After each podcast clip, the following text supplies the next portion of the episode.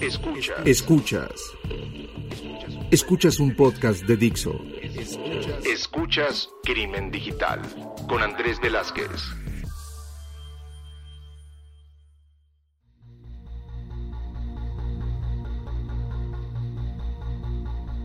¿Qué tal amigos? Bienvenidos a esto que es Crimen Digital, su podcast de ciberseguridad, delitos informáticos, todo lo que tiene que ver con el cibercrimen. Mi nombre es Andrés Velázquez, ya saben que me encuentran en las redes sociales como cibercrimen y que pueden llegar a encontrar todas las redes sociales de este podcast como Crimen Digital, donde siempre estamos esperando a que nos den sus comentarios, que, interactúen con nosotros para poder llegar a saber que nos están escuchando por un lado, pero también que nos digan qué temas quieren que empecemos a eh, cubrir. Y pues sí, ahora estamos eh, con un nuevo episodio, que este episodio, la verdad, yo lo venía cazando desde hace mucho tiempo, no había tenido la oportunidad de acomodarlo de una forma en que mi invitado del día de hoy eh, pudiera estar con nosotros, pero muy feliz, alguien que, como lo digo en todos los episodios, conozco desde hace mucho tiempo, al cual respeto y que también lo reconozco profesionalmente, nos tocó vivir cosas juntos, este, solamente voy a decir eso, en ese sentido, muchas gracias. Freddy Bautista, ¿hasta qué grado llegaste? Y que ahora, bueno, estás retirado, pero iba a decirte coronel, pero ya no sé si eres coronel y en ese momento te retiraste.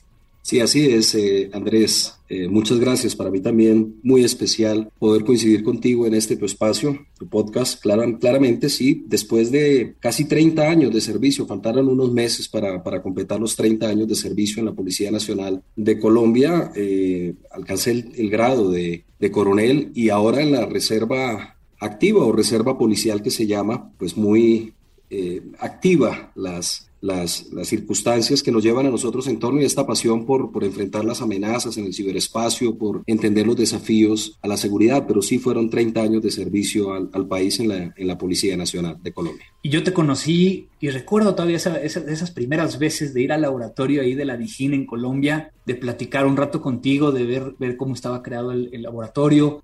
Fue un partaguas tú fuiste un parteaguas en Colombia. Ahora, ahora, ¿cómo lo ves? O, cuando la gente se acerca y que obviamente sabe que, que, que, hiciste esto, ¿cuál es tu reacción y tu pensamiento? O sea, le has dejado un chorro de cosas a Colombia. Pues de esto ya hace más de 20 años, Andrés, en realidad. Recuerda que al principio mm, era el desconocimiento total, se sabía que había una nueva generación de delincuentes, se sabía que había unas nuevas amenazas, no se tenían leyes contempladas en los códigos penales, entonces perseguir esos delitos era muy difícil, siempre se tenía la duda si la conducta que las víctimas expresaban cuando acudían a la policía manifestando que les habían ingresado a una computadora, que habían hecho una transferencia de dinero a través de alguna manipulación o a través de la sustracción de su contraseña, los primeros ataques de phishing que empezaban a ser identificados en Colombia, las primeras veces que se hablaba de farming, recuerdo mucho cuando lograban modificar o cambiar algunos archivos y redireccionar la navegación de los, de los equipos hacia las IPs que controlaban los atacantes, todo esto era nuevo y eh, claramente no se tenía, de no se tenía legislación, pero no se, no se tenía tampoco un, un equipo especializado en la policía. Cuando surge este interés y se presenta el primer proyecto, por allá en el año 2001. La asignación, recuerdo mucho, Andrés, fue dos patrulleros de policía y un capitán. El capitán fui yo, por fortuna, y dos patrulleros que empezamos ese largo camino de empezar a entender y a conocer personas ya en el escenario, digamos, y en el contexto internacional. Y creo que ahí fue cuando empezamos a coincidir nosotros, tú desde, desde ese interés eh, inicial en todos los aspectos forenses y en todo el tema del tratamiento de la evidencia digital, que recuerdo mucho la preocupación siempre de garantizar esa integridad, de garantizar que la, prueba digital fuese bien tratada desde, desde el cuerpo de policía, pero también desde la misma respuesta a esos casos y esa necesidad de ir creciendo. Pero recuerda que, que inclusive nuestros primeros equipos de, de, cómputo no reunían las características ni las condiciones necesarias para soportar un procesamiento mínimo de una imagen o, un análisis de alguna captura en vivo de una, de una memoria RAM, pero, pero creo que fue el inicio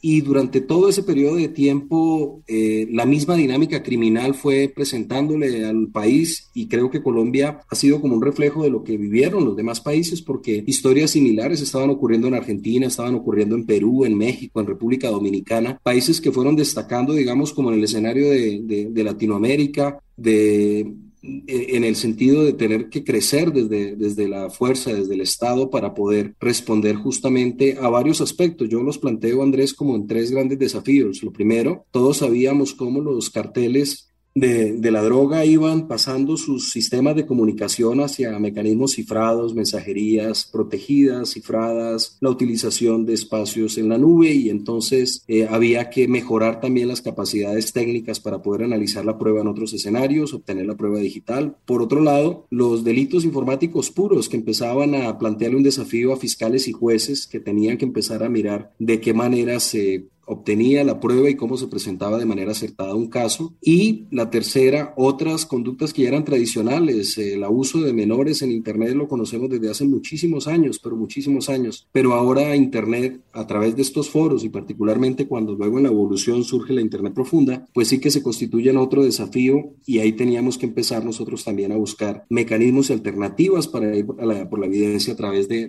todos estos canales. Entonces, sí que fue un transcurrir eh, bastante, bastante interesante en el cual la unidad nuestra fue creciendo, digamos, en capacidad en la medida en que los retos se iban presentando. Recuerda luego cómo muchos actos eh, de terrorismo que sufría el país como consecuencia de la guerra contra el narcotráfico y demás, empezaron a plantear, Andrés, nuevos escenarios y eran hallazgos de computadoras que tenían una cantidad de evidencias que resultaban ser muy importantes, interesantes, no solo para, país, para el país, para Colombia me refiero, sino que tenían un contexto y un alcance regional y, por qué no, global, y tuvimos que sentarnos, y allí estabas tú también eh, muy presente, a explicarle a toda la comunidad jurídica, a la comunidad de, digamos, de los gobiernos, la trascendencia y la importancia del tratamiento adecuado de una prueba digital obtenida en un computador eh, que nos planteó y nos permitió a nosotros pues develar el alcance de grupos terroristas entonces, redes con el narcotráfico, bueno, una cantidad de, escenarios bien importantes que, que, para fortuna, y yo lo planteo ahí como un hito cuando tú dices como romper aguas, porque eso plantea un escenario de,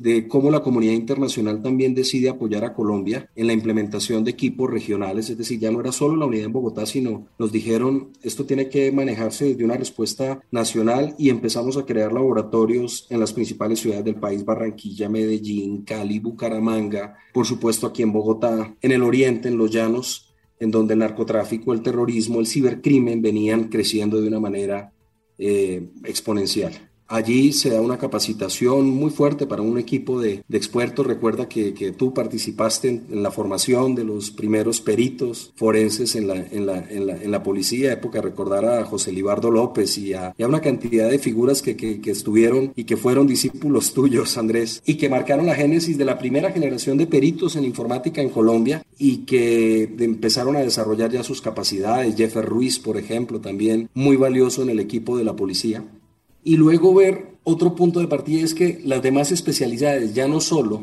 Andrés, la Policía Judicial, lo que se conoce como la DIJÍN de Colombia, sino que la Dirección de Antinarcóticos tenía que quedar su, su unidad cibernética, antisecuestro tenía que crear la unidad cibernética contra el secuestro, porque entonces ahora ya los desafíos eran extorsiones y cobro de rescates, que no estoy hablando de ransomware, sino de personas, secuestro de personas con transacciones a través de, de, bitcoins, cuando recién aparecía el bitcoin y, y, no se entendía y no, y no conocíamos mucho respecto a cómo generar la trazabilidad. Eh, la Unidad de Protección Infancia y Adolescencia, que vio la necesidad también de crear su propio laboratorio para la persecución de, del fenómeno de la, de la, distribución de material sexual infantil y de abusos en, en, Internet de menores de también creó entonces. Muchos de los que se formaron en esa primera unidad empezaron a, a ser ubicados en las otras unidades y a que esa ciberpolicía de la que tanto hemos hablado y que creo que fue el primer sueño de, de, que tuvimos como hacia futuro, pues hoy en día sea una realidad. Entonces, en Colombia le denominamos el GAULA Grupo de Acción Unificada para la Libertad, y hay un gaula, un cibergaula, un gaula que persigue a secuestradores de personas, que no estoy hablando, insisto, de ransomware, sino secuestro de personas y extorsiones a través de medios virtuales. Eh, tenemos también un equipo de respuesta eh, para delitos contra los menores de edad ya en la Dirección de Protección muy avanzado, muy fuerte, con enlaces a plataformas internacionales de Interpol y de Europol para la identificación de imágenes de niños abusados a nivel mundial muy avanzada, muy fuerte, con unos mecanismos de ubicación de menores víctimas a nivel mundial con muy buenos resultados. Una dirección de antinarcóticos que también identificó cómo Internet, los mercados eh, eh, en línea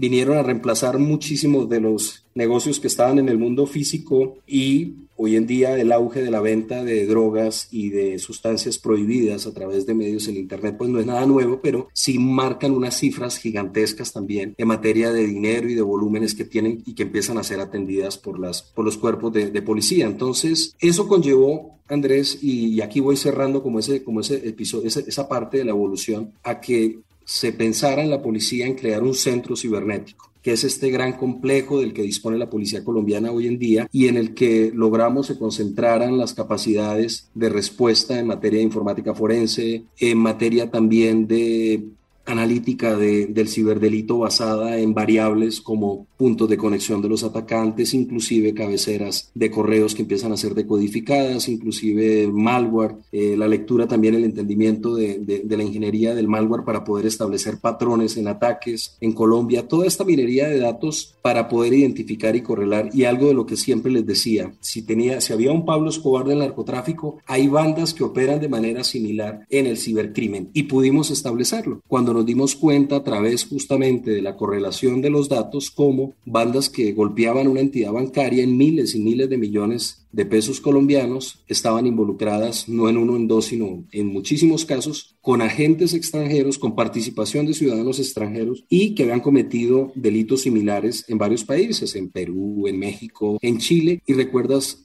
por supuesto, porque tú estabas allí también, estas operaciones conjuntas que pudimos hacer con la gente de Interpol tan, tan buenas que, que nos permitieron dar cara y presentar por primera vez como la cara del cibercrimen en, en Iberoamérica, ¿no? Qué, interesante y qué recuerdos, ¿no? Este, me acabas de hacer recordar personas, me acabas de hacer recordar días de arresto, eh, me acabas de hacer recordar este, experiencias y anécdotas, obviamente también lechona, ajiaco, este, bandeja paisa y todo lo que nos gusta comer, pero, pero sí, digo, todo, todo un camino. Pero normalmente tengo que preguntar esto, ¿cómo llegas ahí? O sea, ese primer día eh, eh, de siendo eh, capitán con estos dos, dos este, otros sardinos, porque pues, éramos muy jóvenes en aquellos momentos, este, sardinos eh, jóvenes, chavos, como les decimos en otros países. ¿Cómo fue esa vez y cómo lo viste?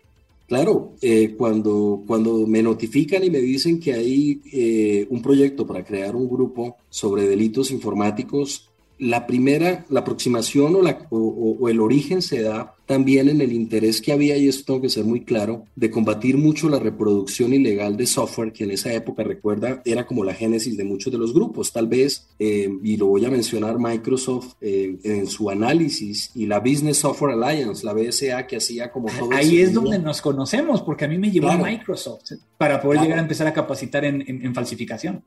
Claro, exactamente. Entonces eh, empezaron a, ver cómo eh, Colombia, el mercado en Colombia, como lo es en México, como lo es en Brasil, eh, eran mercados muy interesantes para la venta legal del software, pero también habían ya eh, grupos especializados en burlar todos los mecanismos de protección del software. Recuerda que en esa época las licencias COATS venían adheridas al paquete físico porque te entregaban era el, el, CD, el disco con el programa, con el sistema operativo. Y recuerdo cómo las falsificaciones en Colombia iban al laboratorio antipiratería de, de Microsoft en, en, la sede de su laboratorio forense y daban cuenta de una calidad muy buena, inclusive de, falsificaciones, y por eso es que vuelcan los ojos a Colombia, viene, digamos, como esta primera misión, nos capacitan, pero empezamos a darnos cuenta que muy de la mano de la piratería de software también venían otros fraudes conexos, porque ahí en esos sitios o en esos centros especializados de tecnología, en donde se vendían equipos por partes, en donde se ensamblaban equipos, en donde había la piratería, también empezaban a darse los primeros casos de accesos abusivos, desafortunadamente, al ser delito de oportunidad, muchas de las personas que querían instalar, por ejemplo, yo recuerdo uno de los primeros casos, instalarle a un laboratorio de odontología estética en, en Colombia una computadora con un software para gestionar las citas. Lo que hicieron fue que dejaron abierta, pues básicamente una conexión remota y desde allí tuvieron acceso a historias clínicas, pero también a transacciones bancarias y cuando la odontóloga líder de este laboratorio se dio cuenta, le habían transferido lo que sus clientes le depositaban. Entonces, mira que te estoy hablando del año 2001. En otros casos, recuerda que inclusive robar el Internet, es decir, como te conectabas a través del cable de, de línea telefónica, también te dejaban la configuración, se llevaban la, la clave que te dejaban instalada claro. y, el que, y el que te la instalaba revendía tu conexión a Internet a otros y entonces cuando empezaban a, llegar esas facturaciones tan elevadas por consumos que no hacían quienes tenían instalado el cable, pues íbamos a mirar quién era y era el técnico que iba a conectar. Eran los primeros, primeros casos. Entonces, todo surge de ahí. Ya luego mm, lo que pero, pero tú tenías una, una, o sea, ya venías con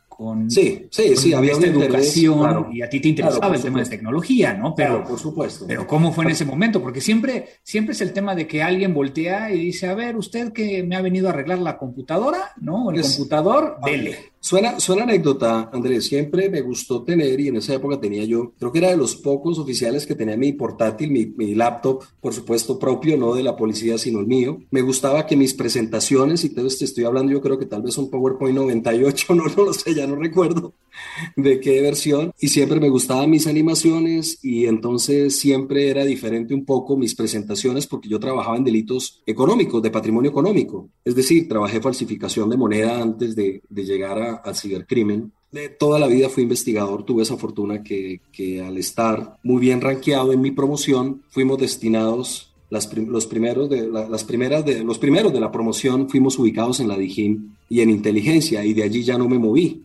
estuve en varias partes de Colombia, pero de ahí no me moví. Entonces, eh, cuando empiezo a, mostrar ese interés como por la informática, tenía también, estaba empezando a alimentar mi, propia página frente al tema del delito de lo que estábamos llevando, delincuencia económica, etcétera, pues ahí ya el, general que estaba como jefe de la DIJIM dice, yo creo que ese capitán tiene el perfil, veo que le gusta mucho la computadora, pasémoslo acá. Pero cuando llegamos, te cuento, recuerdo que mi primer día fue eh, llegar a, mirar noticias, a buscar noticias, a tratar de entender qué era delincuencia informática. No había mucho, era muy poco lo que se encontraba en realidad. Si aún sigue siendo escasa la información, es muy poco lo que, lo que había. Y duré tal vez yo creo que el primer mes llegando a, mirar noticias, hacer algún briefing con los patrulleros y, y era, eh, el, escenario era, era, era, escaso. Luego ya la dinámica, me refiero yo al escenario de casuística porque no la entendíamos. Luego ya la dinámica, luego ya viene todo el tema de la formación y ya los delitos empiezan y los delincuentes empiezan a ser eh, ubicados, empiezan a aparecer y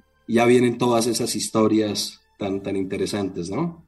Voy a contarte una, voy a contarte una muy Dale, dale, así es siempre, Siempre me acuerdo, me acuerdo de esa, ¿no? Yo, yo, yo digo que en la vida de los policías un viernes en la noche, pues mientras todos tienen en mente que ya viene el fin de semana y van para sus casas o tal vez van para, para la fiesta con amigos, el policía piensa igual sobre todo el que está investigando. Eh, pero siempre los casos buenos ocurren los fines de semana, ocurren los viernes y ahí se va al traste el, el, fin de semana. Esto fue un fin de semana de esos, un viernes, cuando me llama una persona y me dice, me dieron su teléfono, capitán. Yo, claro que sí, ¿qué ha pasado? Me dice, es que tengo capturada una de mis empleadas. Yo le dije, a ver, vamos a hablar, vamos por partes. ¿Cómo que tienes capturada una de tus empleadas? Sí, la encontré instalando un CD y en el CD dice reggaetón. Y recuerdo mucho la canción porque estoy hablando del año 2004-2005, que fue uno de los primeros hits de reggaetón que había y efectivamente este era un negocio, se llamaba la Casa de la Cerveza, que era una cadena de bares muy grande aquí en Colombia. Ahí en la 82, ahí en la zona testa, eh, eh, había una sede, otra estaba en No me suena, no, puede ser como que no me suena, como que no sé de qué estás hablando, ¿no? Vale, vale,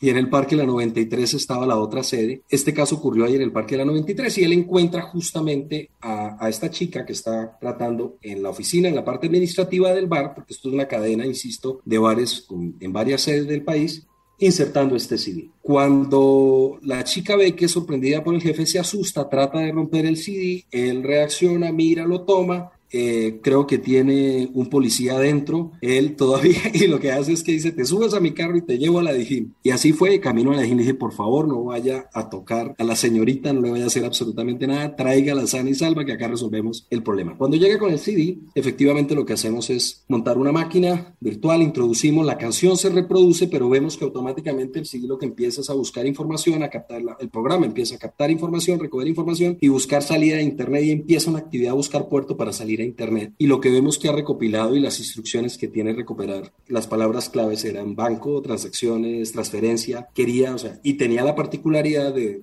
regresar un poco en el tiempo este malware y captar datos. 2004, miren lo interesante del asunto. Esto que te lo cuento lleva a que uno de los nuestros, hombres nuestros, prepare un informe muy sucinto y decimos aquí puede haber un delito informático en su fase inicial. Nos vamos a donde el juez de garantías ya es la madrugada del sábado 2 de la mañana. Llegamos con la capturada, con el informe, con el CD, el informe del experto y el informe judicial y el testimonio de la víctima. Y se inicia la audiencia y el juez la interrumpe con su técnico me manda a llamar atrás del estrado y me dice, yo sé que estaba intentando robar, pero no encuentro en el código dónde está. A ver, esto no es hurto simple. No teníamos ley de delito informático, tengo que aclararlo que la ley entró en vigencia en 2009, es el año 2004. La 1273 de 2009. La 1273. Escuchando, ajá. Exactamente, la ley 1273 del 2009. Y al final lo que terminamos es diciéndole al juez, me dice, no, no, no, no, no puedo hacer nada. Yo creo que la chica toca dejarla en libertad. Hombre, es una lástima, creo que tenemos un vacío aquí legal. Había un periodista del tiempo de estos que recogen noticias y crónicas judiciales y al otro día en Colombia está autorizado hackear. Ponían hacia abajo con la connotación y la claridad que tenemos de no criminalizar el término hackear, por supuesto que, eso está muy claro, ¿no? Pero eh, en ese contexto que se le da a veces desde los medios de comunicación de, referirse al delito informático, básicamente. Y esta chica queda en libertad, 4 de la mañana, 5 de la mañana, la historia termina entregándosela a sus padres sanos y salvos, levantando un acta, pero fue tal vez el primer, ah, el primer escenario que empezamos a decir, aquí hay algo que está sucediendo, algo que está ocurriendo y no tenemos las herramientas para hacerlo. Luego cuando sale la ley, ya tengo yo que decirles a, a quienes nos escuchan que tuvimos operaciones en las cuales logramos hasta capturar más de 30 personas en una sola redada, inclusive internacional para que tengan un referente. En la Copa América, la última que sucedió en Chile, por ejemplo, con el grupo de Interpol hicimos una operación transnacional que tuvo arrestos en Honduras, en Honduras. Y la Copa América era en Chile, arrestados en Colombia, arrestados en Chile, deportados de Chile, porque estas mafias de robo de datos pues actúan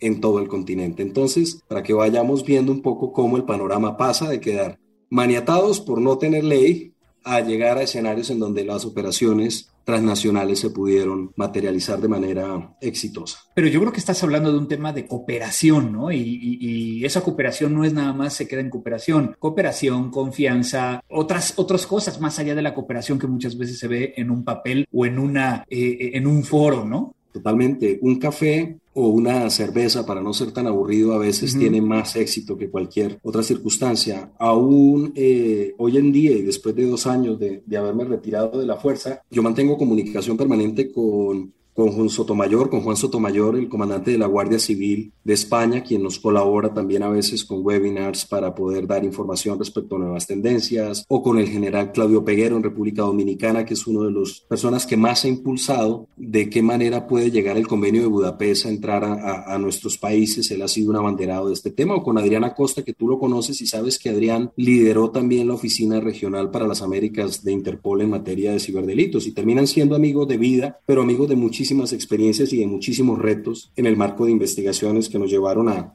obtener información en escenarios en los cuales no creíamos que era posible ir por, una, por un registro que estaba en Chipre de una compra que quedó registrada en Irlanda en PayPal con una transacción que al final llegó a Bulgaria y con un dinero que se retiró, por ejemplo, en la frontera colombo-venezolana en Cúcuta, en una red mafiosa grande que trianguló dinero. Y gracias a ese apoyo, el mundo se hizo un poco más pequeño para la investigación, eh, en el sentido de que ya no veíamos tan lejana la oportunidad de alcanzar esas evidencias. Y, lo que siempre dije, tal vez algo de lo bien importante es poderle dar un rostro y una cara al cibercrimen, que a veces sigue siendo eh, difícil, ¿no? Ponerle un rostro a un criminal informático.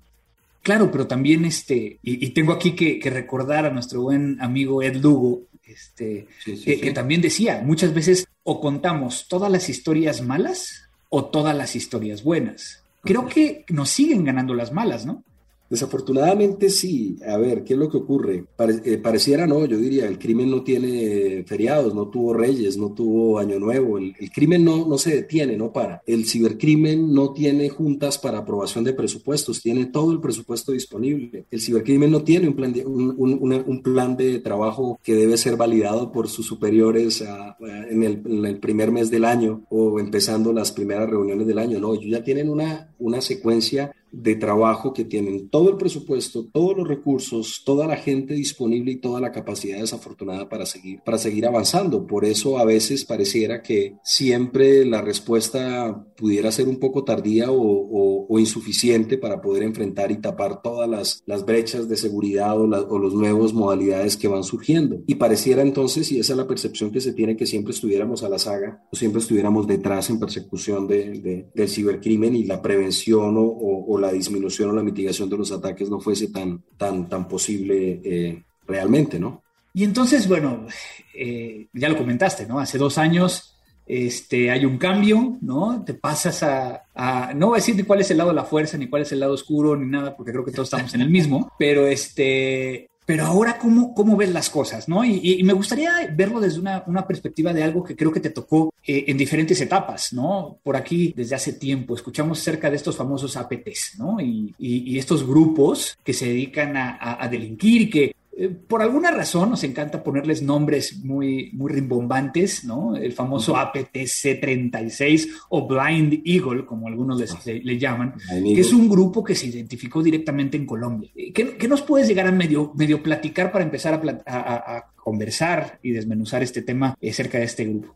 No, básicamente como tú lo dices, digamos, cuando estábamos, digamos, al frente de la unidad de cibercrimen y teníamos la vocería un poco de la estrategia y de la lucha desde, desde la fuerza de ley, creo que la tranquilidad que, que se tenía entonces era poder acceder a todos los escenarios, desde el Colser, el equipo de respuesta a incidentes cibernéticos del Ministerio de Defensa, con, Wilson a, la cabeza, desde el mismo Comando Conjunto de Ciberdefensa, que es todo el componente del Comando General de la Fuerza Militar con toda su capacidad de respuesta y de ciberdefensa también para la protección de la infraestructura crítica en el país y los demás líderes de los equipos sectoriales de respuesta a incidentes y mostrar un panorama en el cual veíamos como muchos de los indicadores de compromiso terminaban siendo, digamos, comunes desde los servidores hacia donde se estaba reportando muchos de los actores maliciosos que estaban generando las infecciones en diferentes servidores del país de, instituciones del país me refiero, mm, el margen o la, las URLs, las direcciones, IP, inclusive todo el volumen grande que teníamos de hashes que, que terminaban siendo comunes y poder unificar esa respuesta a través de una sola estrategia, creo que eso daba tranquilidad. Cuando ahora lo veo desde, desde afuera y encuentro la similitud de los ataques, pero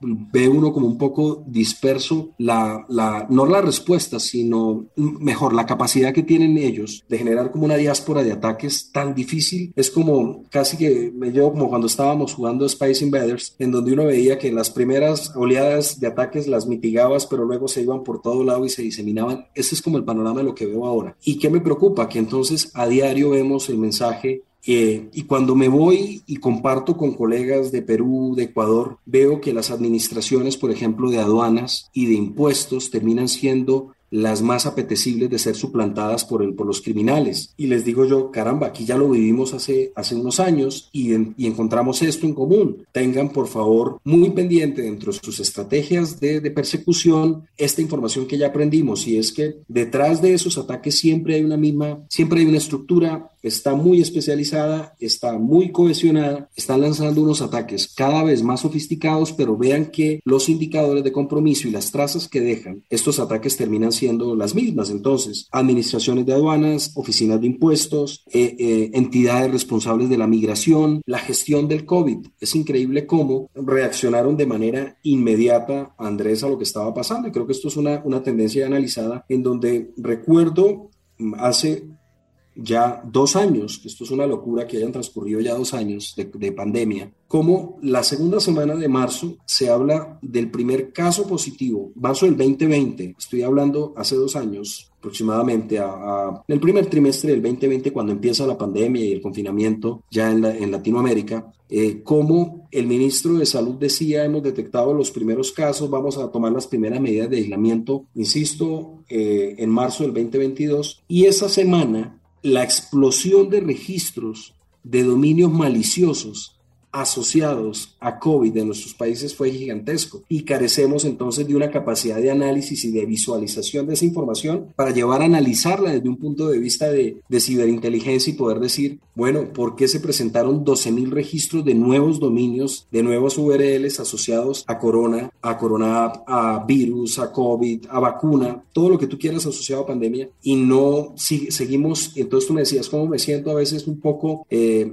voy a decirlo como, como un poco maniatado en el sentido de ver cómo no podemos centralizar todavía esa información. Y sé que no es solo el caso colombiano, creo que esto le pasa a muchos de los países de Latinoamérica de tener una, una agencia fuerte capaz de analizar esa información, de tener todo ese repositorio de información y anticipar la oleada de ataques que se vienen con información objetiva, porque decirlo, se espera que vengan ataques, por supuesto, eso todo lo podemos anticipar, pero se espera que vengan ataques con estas métricas, con estos indicadores de compromiso, con estos orígenes, con estos vectores de ataque es distinto. Entonces, sí es algo que hemos visto frente al tema del compromiso, insisto, con autoridades aduaneras, autoridades de migración, autoridades asociadas a eh, o instituciones asociadas al registro civil, las autoridades electorales, suplantadas con muchísima facilidad y siempre pareciera que lo único que hacen es parametrizar o adaptar a cada país en la jerga y en el nombre de la institución el ataque. Pero no se ve, digamos, insisto, esta articulación que me parece a mí terminaría siendo esencial para que en una respuesta coordinada se pudiera generar digamos, mejores resultados de cara a la prevención o la mitigación de esas oleadas, ¿no, Andrés? De ataques. Y, es que este grupo eh, se le atribuye, que, bueno, que trabaja en toda América Latina, pero que se, se, se, creó en Colombia. Y ahorita nos dirás a lo mejor si sí, si no, si lo ves diferente. Pero también que este grupo particularmente utiliza el correo electrónico para tratar de eh, implementar de alguna forma accesos remotos o, herramientas de acceso remoto y que van cambiando, ¿no? Este, eh, por ahí de los que se han identificado y se han vinculado a este grupo, Warzone Rat, Async Rat, Line Rat, muchos de ellos, ¿no? Pero, pero yo creo que todo tiene o sea, a pesar de que son nombres diferentes y a pesar de que son ejecutables diferentes, el modus operandi es el mismo. Y entonces ahí es donde viene esta parte de, de, de, esa diferencia, ¿no? Cuando te pasa como alguien del lado privado es, híjole, primero, ¿me estarán atacando nada más a mí? ¿No? O, o, a los demás, ¿no? Cuando lo ves desde un punto de vista a lo mejor más de, de, de la autoridad, es estoy recibiendo tantas eh, denuncias o, o, tanta información o tanta inteligencia que empiezas entonces a armarlo de una forma diferente. ¿Es, es correcto el verlo desde ese punto de vista, que a final de cuentas es diferente como, como estás percibiéndolo cuando estás dentro de una, una autoridad que cuando estás de la parte privada? Por supuesto, claro, desde el sector privado, digamos, claramente la visión que se tiene es la protección del activo de la información, sacar la, la la, empresa avante, eh, mantener la continuidad del negocio. Cuando se está desde el sector público, lo que se quiere es ir un poco más allá y mirar quiénes son los actores criminales que están, hacia dónde se va el dinero, que no se pague una extorsión, pero entonces viene el eterno dilema, tú me garantizas que si no pago me recupera la información o que si no pago no me van a publicar la información que me han secuestrado, que ese fue mucho, muchas veces el dilema que, que, o la pregunta que generalmente nos hacían cuando nos preguntaban, cuando nosotros decíamos que por supuesto no había que pagar ningún rescate para no incentivar y no seguir eh, acrecentando las arcas de estos cibercriminales. Y entonces la respuesta es, es otra desde, desde el sector privado cuando el interés, insisto, es proteger los activos, evitar las contingencias legales por filtración de datos de terceros que están siendo administrados por la empresa o por la publicación de estos datos en todos estos foros en los cuales 2021 eh, expuso muchísima información, eh, muchísimas filtraciones de información. Entonces sí, el panorama es distinto porque la visión desde, desde el sector privado es la continuidad del negocio y la protección del negocio. Cuando estás enfrentando el panorama y estás viendo el panorama desde la fuerza de ley, tienes que garantizar una respuesta que sea homogénea, que sea generalizada, que sea institucional y eso a veces no facilita o no responde a las expectativas de inmediatez que en ocasiones requiere muchas de las empresas de, del sector privado para poder enfrentar una amenaza de ransomware, bien en su fase inicial o bien ya cuando están exfiltrados los datos o bien cuando en definitiva quedaron a la venta. Me decías ahora que si creía que los actores criminales eran colombianos, la respuesta es no, es decir, Colombia ha estado eh, inmerso en un escenario de geopolítica muy interesante por la ubicación, yo digo, eh, geográfica estratégica que tiene en el panorama del contexto mundial. Aquí hemos encontrado actores de diferentes partes, intereses de diferentes partes, y cuando se va al análisis de, de, mucho del código y la analítica del código o del malware que se identifica en varias de estas familias asociadas a los ataques, me refiero yo a ataques de familias de, malware, inclusive de ransomware que encontramos ahí, hay algunas que, que, marcan el origen, digamos, también en, en, en, atacantes que están ubicados en otras, en otras partes. Yo creo que, que el objetivo inicial, tal vez en una primera campaña, fueron instituciones del Estado colombiano, pero la, lo parecido que somos decir, yo, yo cada día me convenzo más que somos, que somos uno, Latinoamérica es una sola, es decir, eh, somos iguales. Brasil nos separa la barrera tal vez del idioma, pero, pero lo demás somos idénticos. En la práctica, tú hablas y tienen el mismo problema, la misma modalidad, la misma técnica, es, es idéntico. Eh, esto es algo que, que con el tiempo cambió. Recién empezamos la lucha del cibercrimen, yo decía que teníamos una ventaja respecto a Europa y era ese rezago tecnológico y tú sabes que algo que les pasaba a ellos, como no teníamos la tecnología aquí, el problema nos llegaba dos años después. Entonces era una maravilla ir a un encuentro con la Guardia Civil o con la Policía de Finanzas italiana o con la Gendarmería francesa porque contaban un panorama de fraudes, pero esa tecnología no había llegado a Colombia. Llegaba dos años después, cuando llegaba ya ah, caramba, esta clonación de esta SIM la vivieron ellos, estas suplantaciones la vivieron ellos, todo el tema de las money mules, por ejemplo. Todo eso se veía venir en la década empezando por el 2000 2000 a 2010, pero se vino a fortalecer fue cuando se da todo el boom de la banca electrónica en nuestros países, el boom del e-commerce en nuestros países. Teníamos una ventaja, esa ventaja desapareció y hoy en día exportamos técnicas. Es algo curioso, hay una modalidad de circulares de Interpolis cuando tú le quieres advertir al mundo que hay una nueva modalidad. Algo que hacíamos frecuentemente desde la unidad nuestra era a través de Interpol decirles, hemos descubierto esta nueva modalidad y felices en, en Lyon y en Singapur porque la replicaban y nos decían, qué bueno que nos cuenten lo que están viendo porque no, no conocíamos de esas, de esas nuevas modalidades. Entonces, eh, sí, yo en definitiva creo que es una aldea, la aldea global y creo que, que cada vez es más frecuente encontrar eh, cibercriminales de distintas naciones asentados y, arraigados. Yo tengo dos hipótesis. Una, el Caribe gusta mucho, es verano todo, todo el año y desde ahí tienen, facilito un vuelo yo lo digo, desde Barranquilla se vuelan dos, tres horas a México, dos horas a hora y media a Punta Cana, República Dominicana, estás en dos horas, tres horas en Miami. Entonces, por eso es que gran parte de la costa nuestra la teníamos identificada como asiento de cibercriminales. Capturamos criminales rusos, rumanos, búlgaros en Barranquilla asentados con pisos, con apartamentos ubicados en los cuales tenían todo su andamiaje y toda su capacidad tecnológica. Y es que quién no quiere estar, por supuesto, en el Caribe colombiano, todos y más si tienen este, este tema. Luego decía, cuando se sentían ya próximos a ser capturados, pues tomaban un vuelo y es así, en tres horas estás ya próximo, cuatro horas llegando a Santiago de Chile. Es que, es que estamos, estamos, Colombia es un hub internacional, es un punto de conexión, de, de, de, interconexión de, centro, norte y Sudamérica. Claro, y, digo, retomándolo, es, es, es, muy claro. A final de cuentas, nosotros muchas veces tenemos que estar, eh, ponernos de acuerdo en las jurisdicciones y pidiendo ayuda cuando ellos las jurisdicciones se las pasan por el arco del triunfo, ¿no? Y entonces es de desde donde pueda llegar a, hacerlo y como bien dices, ¿no? Muchas veces por algo que se llegó a encontrar y demás, se puede llegar a atribuir o se trata de atribuirle a, un grupo o a una ubicación cuando realmente pues no, no lo es así. Pero, pero, mira, mira Andrés, por ejemplo, este año, eh, bueno, 2021, perdóname, uno de los responsables de Carbanac toda esta intrincada red de, de, hurto bancario, pues fue capturado en Bogotá estaba aquí en el aeropuerto, dice que en tránsito, pero en realidad la información que se tiene es que venía a hacer algunas coordinaciones también delictivas acá y fue capturado y extraditado a Estados Unidos. Este es un, un, delincuente eh, rumano, ucraniano, perdóname. Entonces, somos punto de conexión, no hay nada que hacer, Andrés. Y esto es una aldea y un punto en donde, como tú bien dices, no hay fronteras para ellos, sin embargo, a veces la persecución es más compleja, ¿no?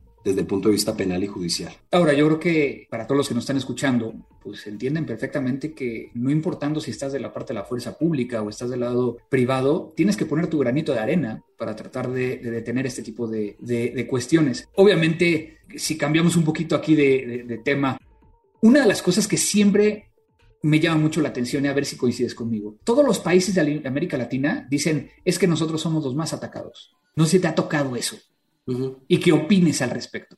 Bueno, yo creo que eso es el interés de generar esa conciencia que todavía desafortunadamente hay que crear conciencia para convencer a las directivas y para convencer a las juntas directivas, para convencer a los principales roles en las organizaciones de que es un problema serio. Entonces, dependiendo del sitio donde estás, pues todos tienen que decir somos los más atacados, nuestro sector es el más atacado, nuestra empresa está potencialmente en riesgo. Entonces, eh, y, aquí desafortunadamente eh, las, los datos según como tú los tomes, pueden ser interpretados, porque claro, el nivel de detección de alarmas o de cómo parametrices una herramienta de detección de ataques te va a dar unos volúmenes muy altos y por eso encuentras que hubo 15 millones o 15 mil millones, bueno, las cifras de intentos de ataque. Ok, perfecto, bueno, fueron las veces en que tu sistema de protección, como lo tengas configurado a nivel del firewall o el sistema de detección anti-malware, el que tú tengas detección de intrusos, lo que quieras, logró detectar algún evento interesante de seguridad. Pero en concreto, Andrés, eso ocurre por la necesidad que todavía tienen muchos de los responsables de seguridad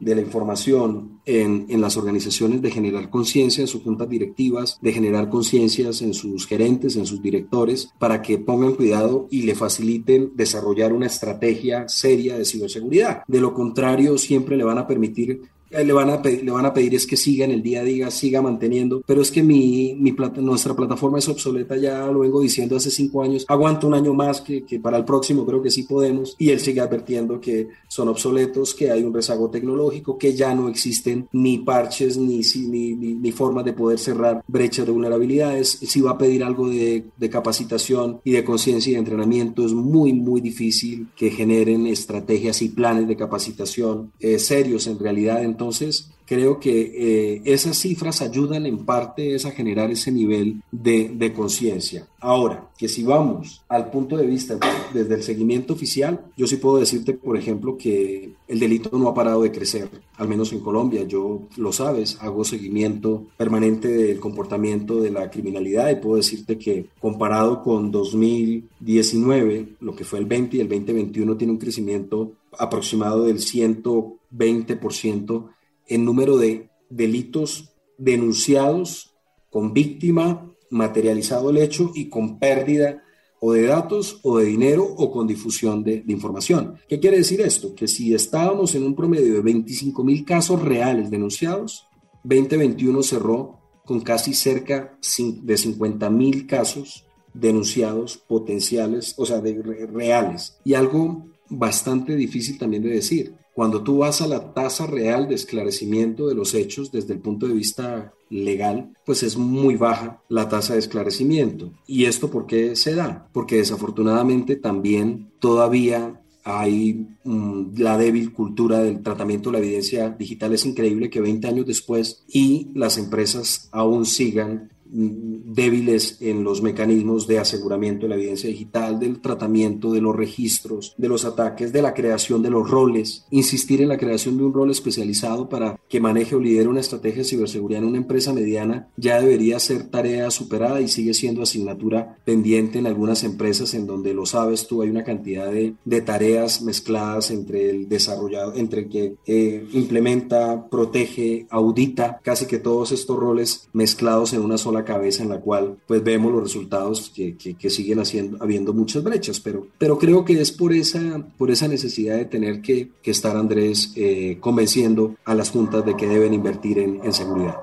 Coincido contigo y a lo mejor yo, yo lo veo en dos partes, ¿no? Efectivamente, esta, esta información nos permite llegar a generar esa, esa presión, pero también en algunas ocasiones yo siento que ya estamos así como de ahí viene el lobo, ahí viene el lobo, ahí viene el lobo y a no pasar nada. También dice, pues sí, sí, siempre he estado así, no me ha tocado, ¿no? Y entonces sale nuestro, nuestro ego latinoamericano de a mí no me va a pasar, ¿no? Como bien decías hace rato. Y a veces, eh, inclusive, ¿no? Eh, por ahí hay una, una cifra que sacó eh, a principio de la pandemia la Organización Mundial de la Salud, que decía que se incrementaron 600% los ciberdelitos, pero nunca dijo que era un ciberdelito. Entonces, como que dices, oye, también nos hace falta por parte de muchas veces de las autoridades tener un poco más de, de, de granularidad para poder llegar a, a, generar esa, esa información que le pueda llegar al tomador de decisión o inclusive a nuestros gobiernos, que tanto nos hace falta que sigamos trabajando en poder llegar a detener todo esto. ¿no?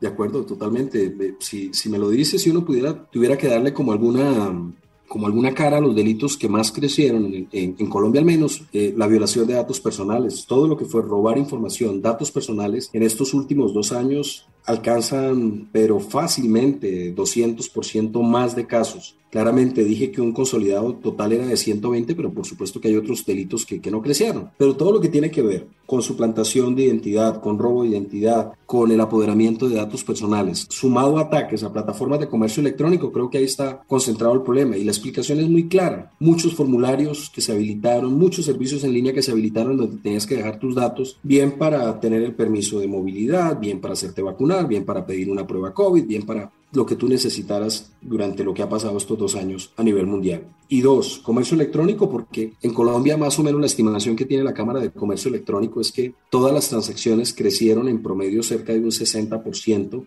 frente a periodos anteriores en la utilización de plataformas de comercio electrónico. Claramente muchos de esos desarrollos de comercio electrónico pues no cumplieron con las buenas prácticas para el desarrollo de botones de pago, de formularios de pago, la configuración segura de sus comercios electrónicos y pues las consecuencias que, que, que tenían que llegar por supuesto eran las de fraudes que, que empezaron a, presentarse con el apoderamiento de datos de tarjetas eh, de, de, medios de pago, robo de información personal, información vinculada a una tarjeta de crédito, una tarjeta de débito, y en eso, digamos, es en lo que se ha movido la dinámica del delito. Y el phishing, indudablemente, yo no sé, Andrés, qué hacer, pero creo que hemos hablado de phishing los últimos 20 años y sigue siendo el principal mecanismo y es increíble cómo al final, aún 2022, pues seguimos o siguen las personas dándole clic al, mensaje porque al final sabemos que, que estamos, no sé si abocados a dar clic cuando nos ponen algo urgente, algo que nos asusta, algo que nos preocupa, o si en definitiva pues nos toca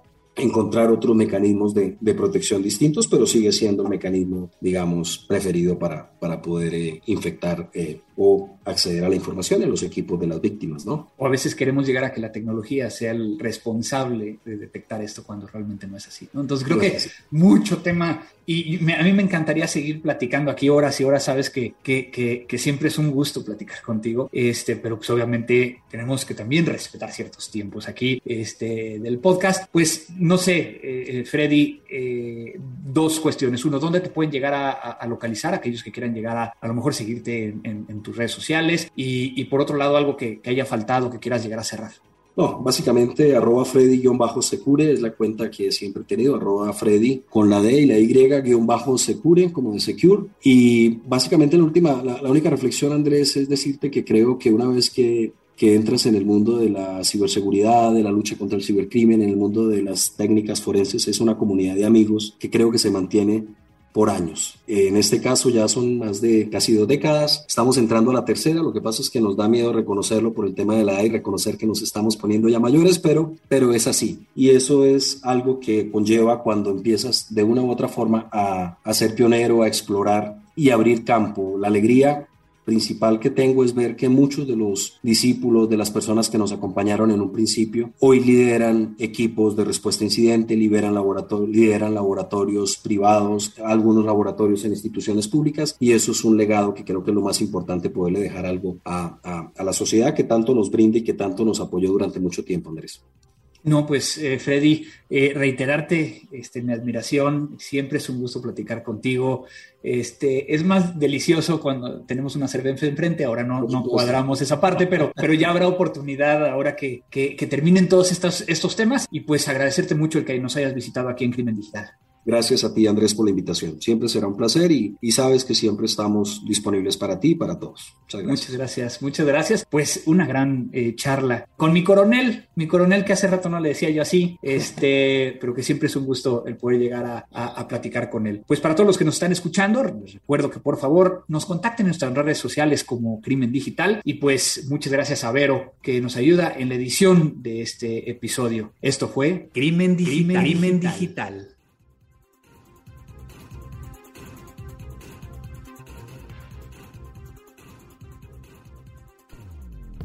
Dixo presentó Crimen Digital con Andrés Velázquez. La producción de este podcast corrió a cargo de Verónica Hernández. Coordinación de producción, Verónica Hernández. Dirección General, Dani Sadia. It is Ryan here, and I have a question for you. What do you do when you win?